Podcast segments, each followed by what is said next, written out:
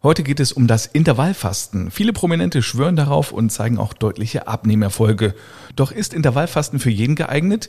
Wie funktioniert es genau? Worauf muss man achten, wenn man für einen gewissen Zeitraum auf Nahrung verzichtet? Und welche Vorteile bringt es für den Körper? Darum geht es jetzt bei Kernig und Gesund. Kernig und Gesund, der Gesundheitspodcast, präsentiert von apodiscounter.de. Einen wunderbaren guten Tag bei Kernig und Gesund. Mein Name ist Mario de Richard und in jeder Folge spreche ich mit Experten über ein Gesundheitsthema. Heute steht das Intervallfasten auf der Agenda und dazu habe ich viele Fragen und die beantwortet mir freundlicherweise Ökotrophologin Celia Kumro. Hallo. Hallo. Braucht man denn für das Intervallfasten einen besonders starken Willen? Also ich kann mir vorstellen, auf jeden Fall. Ich würde sagen, ja, ich glaube, man braucht auch einen starken Willen. Es kommt natürlich auch immer wieder darauf an, was bin ich für ein Typ Mensch. Aber wenn man sich mal vorstellt, was die Idee ist vom Intervallfasten, ist es, dass man ja stundenweise oder auch tageweise auf Nahrung verzichtet. Und ich glaube, immer wenn man auf irgendwas verzichten muss, ist es irgendwo ein starker Wille, den man einbringen muss. Und ich kann mir vorstellen, dass es halt Lebensweisen gibt, wo es besonders einfach vielleicht fällt und dann aber auch wieder Lebensphasen, wo es vielleicht schwerer fällt oder wenn besonders viele Veranstaltungen sind oder vielleicht am Wochenende schwerer als unter der Woche. Also man hat da auch mit Gegenwind zu kämpfen. Wie meinst du das? Also es ist nicht immer so einfach. Ich glaube, wenn man immer in einer festen Routine ist und immer alles gleich macht, dann ist Intervallfasten, glaube ich, gut umsetzbar. Aber sobald halt irgendwie, ähm, ich sag mal, Anführungszeichen Störfaktor kommt, wie zum Beispiel eine Veranstaltung, ein Geburtstag, eine Party, vielleicht auch ein Urlaub oder ein Kurztrip, dann wird es schon wieder schwieriger. Trotzdem ist ja Intervallfasten darauf angelegt, dass es immer nur, wie der Name schon sagt, kleine Intervalle sind oder auch längere Intervalle, aber längst noch nicht so anstrengend, wie ich finde, wie richtiges Fasten. Also ist dann quasi Intervallfasten was für Menschen, die richtiges Fasten nicht auf die Reihe bekommen, so wie ich zum Beispiel? Ist jetzt ein bisschen gemein ausgedrückt, aber prinzipiell ist es schon eine, eine softere Form. Eine Soft-Version sozusagen vom Fasten. Ja, eine, die halt umsetzbarer ist und vielleicht auch langfristig einfach integrierbarer ist in den Alltag. Ist das eine Diät oder eine Ernährungseinstellung? Ähm, teils, teils. Ich würde sagen, aber eher sollte das Ziel sein, dass es eine Ernährungseinstellung ist. Also, dass man wirklich sagt, ähm, ich mache jetzt keine Diät, sondern das ist einfach meine Ernährungsweise. Ich setze das so um und das ist auch mein langfristiges Ziel. Und ähm, man hat ja so gesehen auch keine bestimmten Vorgaben, was man essen soll. Es gibt Vorschläge natürlich, aber man hat jetzt nicht strikt die und die Kalorienzahl oder ähnliches. Deswegen in dem Sinne würde ich es auch eher zu den Ernährungsgewohnheiten oder Ernährungsweisen zählen. Was man essen sollte zwischendurch, darüber sprechen wir auch nochmal. Nur kurz nochmal, um das Ganze so ein bisschen festzuzurren. Welche Zeitfenster gibt es denn da? Hm. Also ich glaube, das bekannteste ist das 16-8-Fasten. Ähm, das heißt, dass man 16 Stunden eine Nahrungskarenz hat, also nichts isst, und 8 Stunden eben einen Zeitraum hat, in dem man essen darf. Dann gibt es noch die 18-6, das ist ähnlich, also 18 Stunden nichts essen, 6 Stunden hat man Zeit zum Essen. Zum Intervallfasten zählen aber auch äh, Sachen wie die 5 zu 2 Diät oder die ähm, Zwei-Tage-Diät. Das heißt einfach, dass man an zwei Tagen in der Woche ähm, zum Beispiel nur ein Viertel von den Kilokalorien zu sich nimmt, die man eigentlich zu sich nimmt, oder ähm, nur 600 Kilokalorien an diesen beiden Tagen zu sich nimmt. Also das sind auch Formen, die dazu zählen. Am meisten wird aber, denke ich, heutzutage die 16.8 oder 18.6 fabriziert. Ich glaube, das ist auch wahrscheinlich am einfachsten umzusetzen. Es klingt erstmal brutal, 16 Stunden oder 18 Stunden nicht zu essen, aber ich glaube, wenn man das ein bisschen eintaktet, auch in seinen Alltag, lässt sich das gut umsetzen. Denn ich meine, acht Stunden hat ja meistens schon äh, der Schlaf oder sollte der Schlaf haben. Und wenn man dann 18 Uhr das letzte isst, dann ist es ja so, dass man schon am nächsten Tag um 10 wieder zuschlagen kann. Genau, ja. Also man muss einfach mal überlegen, glaube ich, was ist man denn für ein Typ Mensch vom Essen her? Esse ich gerne Frühstück oder esse ich gerne Abendessen? Und dann kann man sich ja die Zeiten sehr individuell verschieben. Also beispielsweise, ich bin Mensch, ich brauche kein Frühstück, ich esse eh meistens erst ab zwölf Mittag. Also Mittag, Frühstück ist das gleiche. Und dann hätte ich ja, wenn ich um 12 Uhr anfange und ich mache 16.8 bis um 20 Uhr Zeit zu essen. Und das ist ja eigentlich machbar, wenn man jetzt sowieso nicht frühstückt. Wenn man aber sagt, es gibt ja auch Menschen, die lieben Frühstück und die können auch nicht ohne Essen aus dem Haus. Wenn die dann aber schon um 8 anfangen, dann verschiebt sich das Zeitfenster am Abend halt mehr nach hinten. Und da muss man, glaube ich, einfach schauen, was lässt sich gut in meinen Alltag integrieren, ohne dass ich jetzt vielleicht auch große ähm, gesellschaftliche Verluste einnehmen muss. Also es ist völlig egal, ob man das Frühstück weglässt oder ob man das Abendessen weglässt. Es ist mit demselben Effekt behaftet. Genau, das ist vollkommen egal. Man braucht halt diese Stunden Nahrungskarenz ähm, und diese Zeit, in der man halt aktiv ist. Vielleicht auch nochmal dazu gesagt, dass die Idee vom Intervallfasten ist schon, dass man auch eine Mahlzeit weglässt.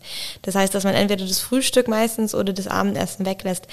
Viele fabrizieren das auch so, dass sie in, diesen, in diesem Zeitfenster von den acht Stunden oder sechs Stunden dann auch trotzdem drei Mahlzeiten essen.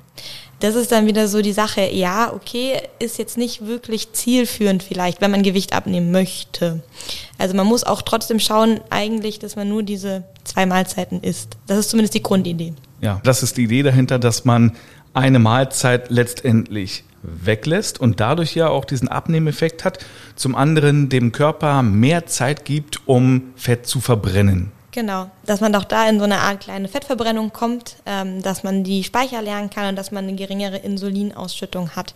Aber vielleicht auch an der Stelle nochmal gesagt, wegen dem Gewichtsabnehmen. Ähm, laut wissenschaftlicher Lage ist es wirklich so, dass das Intervallfasten jetzt, wenn man das Ziel hat, Gewicht zu reduzieren, nicht primär besser abschneidet als andere Ernährungsweisen. Also wenn man jetzt sagt, ich möchte Gewicht unbedingt reduzieren, ist es jetzt nicht so, dass man sagen kann, laut Studienlage, ah ja, Intervallfasten ist dafür das Beste für dich weil auch da immer wieder drauf ankommt, was esse ich dann wirklich in dieser Zeit und was bin ich auch für ein, für ein Typ Mensch, wie ist mein Stoffwechsel. Ich verstehe dich schon. Ne? Es bringt ja nichts, wenn man 16 Stunden nichts isst und dann dafür acht Stunden lang äh, dreimal Eisbein mit Hackfleisch an Rindergulasch. Ja. das ist also dann äh, Unfug. Aber das Schöne ist am Intervallfasten, man muss es ja wirklich nicht jeden Tag durchziehen, sondern der Effekt stellt sich auch dann ein, wenn man zum Beispiel sagt, ich mache das Montag bis Freitag und am Wochenende habe ich meine, meine zwei Cheat Days und dann Montag bis Freitag äh, ziehe ich das wieder durch, weil mir das in meinem Arbeitsalltag am leichtesten fällt. Genau, ja, kann man auch so machen. Also prinzipiell natürlich am effektivsten ist es, wenn ich es kontinuierlich mache, wenn ich das einfach wirklich integriere, auch am Wochenende, auch bei Feierlichkeiten. Aber es ist jetzt nicht so, dass man zum Beispiel wie jetzt bei der Keto-Diät, wenn man einen Tag mal nicht diese Diät verfolgt, wieder zurück zum Anfang fällt. Also man kann sich da auch mal sagen, okay, an den Tagen funktioniert es halt nicht und ich mache es unter der Woche nehmen wir mal an, ich entscheide mich für diese 16-8-Variante, lasse das Frühstück weg, habe aber dann zum Beispiel morgens, äh, ja, einen 8-Kilometer-Lauf vor mir oder eine große Radfahrrunde brauche, also eigentlich Energie. Funktioniert das trotzdem oder macht der Körper dann schlapp, weil ich äh, nichts gefrühstückt habe?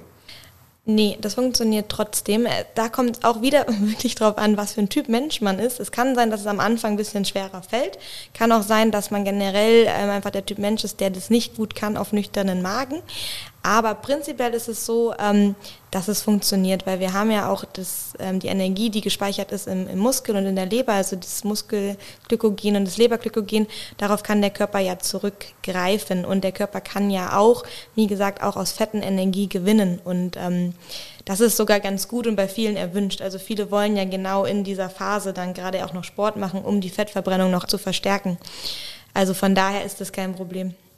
Darf man in diesen Essensphasen wirklich alles essen oder sollte man, wie ich eigentlich schon geahnt habe, ja, eher doch schon auf die Ernährung achten? Ja, ich würde sagen, das ist die Ernährungsempfehlung gilt so wie für jeden Menschen von uns. Also einfach eine ausgewogene Ernährung. Man muss jetzt nicht strikt gucken, wie viel Kilokalorien nehme ich zu mir, weil das ist ja der Sinn vom Intervallfasten, dass man das automatisch nicht machen muss. Aber man sollte jetzt auch nicht denken, oh Gott, ich habe nur acht Stunden zu essen und jetzt aber hier hoch die Tassen und hoch die Teller, ich ähm, fülle mir jetzt alles auf und esse so viel, wie ich kann. Oder mehr als ich kann, besser gesagt. Das ist nicht Sinn dahinter. Also man sollte auch immer noch einen Blick dafür haben, dass es jetzt nicht ähm, ins Negative umschwappt von der Kalorienbilanz unbedingt. Ist auch Süßes erlaubt? Klar. Also natürlich, also jeder Mensch braucht irgendwie mal was Süßes und man darf auch hier ganz normal mal den Kuchen zwischendurch essen oder das Eis oder die Schokolade. Auch da die Menge macht immer im Endeffekt das Gift und wenn es halt einfach mal nicht vielleicht jeden Tag ist, sondern ab und an, dann tut es niemandem weh. Was ist denn aber, wenn ich zwischendurch doch mal schwach werde und einfach so einen dermaßen Heißhunger habe, und doch ein, zwei Stunden eher esse, als ich eigentlich geplant hatte. Also wenn ich halt keine 16 Stunden schaffe, sondern sind bloß 14 Stunden, ist dann alles im Eimer, das ganze Konzept? Nee, das ganze Konzept nicht. Man kann ja am nächsten Tag wieder starten und das macht es ja, glaube ich, auch so schön beim Intervallfasten, dass ähm, dass jetzt man nicht immer komplett zurückgeworfen wird und von vorne anfangen muss. Man muss aber auch sagen, auch die Studienlage zeigt, dass zum Beispiel die ähm, 18-6-Variante, also das heißt, dass ich wirklich 18 Stunden faste und 6 Stunden nur esse, sich ein bisschen positiver auswirkt als die 16-8. Also das heißt, je länger mein Fastenraum ist, je länger der Zeitraum ist, in dem ich nichts esse, bringt ein bisschen mehr Vorteile mit sich, als wenn ich diesen Zeitraum eben verkürze. Und ähm, deswegen je länger, desto besser. Aber wenn es mal so ist oder wenn jetzt mal doch der Kollege auf der Arbeit abends noch irgendwie zum Grillen einlädt oder auf, auf ein Feierabendbier mit Essen und man möchte da unbedingt dran teilnehmen, es ist jetzt nicht dann, dass es hochdramatisch ist. Wie geht man denn am besten mit äh, Heißhungerattacken um? Ja, das ist, da muss man sich am besten im Vorfeld irgendwie seinen Notfallplan ähm, erschließen. Und zwar am besten schon mal die Fallen, die sehr griffbereit sind. Also ich kenne das selber so, man hat irgendwie so eine, eine, Schublade an der Arbeit und da kann man so reingreifen. Äh, wenn es gerade stressig wird, dass man die einfach mal entfernt, also ganz weit weglegt und sich Alternativen hinlegt. Ähm, zum Beispiel auch Kaugummi kauen ist immer eine super nicht immer, aber ist auch schon mal eine super Alternative. Baut Stress ab, man hat irgendwie einen frischen Geschmack im Mund, man hat gar keine Lust auf irgendwas zu essen. Dann vielleicht auch einfach gesündere Alternativen hinlegen. Sei es die Edelbitter Schokolade, ja, mag vielleicht auch nicht jeder, aber man kann sich ja dran gewöhnen. Oder dass es halt mal eher ein, ein Müsli-Riegel ist oder vielleicht auch was selbstgemachtes, ein selbstgemachter Muffin oder ähnliches. Also man darf ja prinzipiell auch Heißhunger haben und, und, und was essen. So ist es nicht, aber man muss sich wie bei jeder Ernährungsumstellung oder Diät irgendwo einen Plan B überlegen. Irgendwas, was ich machen kann, wenn es so weit kommt. Und an der Stelle geht es gleich weiter nach einer ganz kurzen Unterbrechung. Werbung. Apodiscounter.de ist Ihre Online-Apotheke, in der Sie alles zum Thema Gesundheit finden. Egal ob es um Medikamente, Nahrungsergänzungsmittel, Beauty oder Körperpflegeprodukte geht. Und das Schöne ist, es ist mega preiswert. Hier winken Rabatte bis zu 60 Prozent. Und an der Kasse geben Sie den Rabattcode Kernig5 ein und sparen ab einem Einkaufswert von 30 Euro 5 Euro. Am besten gleich mal reinklicken auf apodiscounter.de. Weiter geht's, meine Damen und Herren, mit Silja Kumro und dem Thema Intervallfasten. Wie ist es denn in diesen Essenspausen? Heißt das auch Trinkpause oder darf ich da auch ruhig äh, das trinken, was ich will? Nee, nicht unbedingt, was ich will. Also man darf trinken, man darf Wasser trinken, Kaffee ist auch kein Problem oder ungesüßter Tee. Also all das, wo jetzt auch keine Kohlenhydrate oder Energie drin steckt. Das heißt, auch mal ein Leitgetränk ähm, ist auch in Ordnung. Aber jetzt nicht unbedingt ähm, die Limonade oder die Fanta oder ähnliches und auch nicht Alkohol. Also Alkohol sollte man in dieser Zeit eigentlich auch nicht konsumieren. Ähm, was dann vielleicht das schon ein bisschen schwieriger wieder macht, wenn man auf Wochenende irgendwie Intervallfasten legt oder bei irgendwelchen Veranstaltungen. Diese Phase ist wirklich dafür gedacht, dass man keine Energie zu sich führt. Also keine Softdrinks. Äh, auch die Milch im Kaffee ist verboten? Ja, primär wäre es am besten, wenn man sie weglassen würde. Ja, aber wenn man jetzt den Kaffee nur mit einem Minischluck Milch trinken kann, dann wird der den Kohl auch nicht fett machen. Aber man sollte versuchen, das auf jeden Fall so gut es geht überall zu reduzieren. Ist denn Intervallfasten noch für Menschen mit Diabetes geeignet? Ja, auf jeden Fall. Also es gibt keine Studienlage, die sagen könnte, nein, es ist eher dafür, dass man sagt, ja, kann unterstützen, wirken, einfach weil man seine Therapie mehr im Griff hat, weil man einfach mehr so ein Zeitfenster hat, woran man sich halten kann, automatisch vielleicht die Kalorien schon einschränkt, weniger isst und auch ähm, eben länger diese die Pause hat. Also das heißt, das Insulin wird nicht ausgeschüttet über einen sehr langen Zeitpunkt, was ähm, sehr vorteilhaft sein kann, gerade bei Typ 2 ähm, bei Menschen mit Typ 1 Diabetes ist es wiederum auch machbar, aber schwieriger, weil die öfter mal mit Blutzuckerschwankungen zu kämpfen haben. Das heißt, da muss auch mal in der Nacht irgendwie ein O-Saft getrunken werden oder ein ähm, Müsli-Riegel gegessen werden. Und dann ist halt dieser Effekt vom Intervallfasten gar nicht so gegeben. Also es ist machbar, aber ein bisschen schwieriger. Aber bei Typ 2 kann man es auf jeden Fall ähm, empfehlen. Gibt es denn auch beim Intervallfasten die berühmte Jojo-Falle? Nicht, wenn man nebenbei noch Sport gemacht hat und Muskelaufbautraining betrieben hat und äh, proteinreich auch trotzdem sich ernährt hat. Und vielleicht auch nicht unbedingt, wenn man das Intervallfasten beendet, ähm, wieder anfängt, ähm, oder was heißt wieder, oder anfängt wie Krösus zu leben und jetzt ähm, ne, alles ohne Einschränkungen ist, dann nicht. Ähm, generell ist ja wirklich die Idee vom Intervallfasten, dass man es konsequent durchzieht, dass es einfach zu einem gehört Vielleicht nur unter der Woche und nicht am Wochenende, aber dass man dann gar nicht davon abweicht groß. Jojo-Fall ist immer gegeben, aber ich denke beim Intervallfasten weniger, weil man mehr Möglichkeiten hat, dem entgegenzuwirken, als vielleicht bei anderen Diäten. Man hat auch in der Studienlage bisher keinen Hinweis darauf, dass es negative Auswirkungen haben kann. Und es gibt auch Hinweise dafür, dass es positive Auswirkungen hat. Zum Beispiel bei chronischen Erkrankungen oder auch für die Gehirnfunktion oder ähnliches. Es gibt Hinweise dafür. Es gibt noch keine gesicherten Studien, aber wie gesagt, man hat auch noch nichts Negatives bisher erforschen können. Das ist ein gutes Schlusswort. Vielen Dank, Silja. Sehr gern. Ihnen Dankeschön fürs Zuhören. Die nächste Folge Kernig und Gesund gibt es am kommenden Mittwoch. Da geht es dann mit Augenärztin Dr. Astrid Willard um den grauen und den grünen Star. Alle Folgen hören Sie auf kernigundgesund.de und überall dort, wo es gute Podcasts gibt. Bis zum nächsten Mal. Dankeschön fürs Einschalten. Tschüss.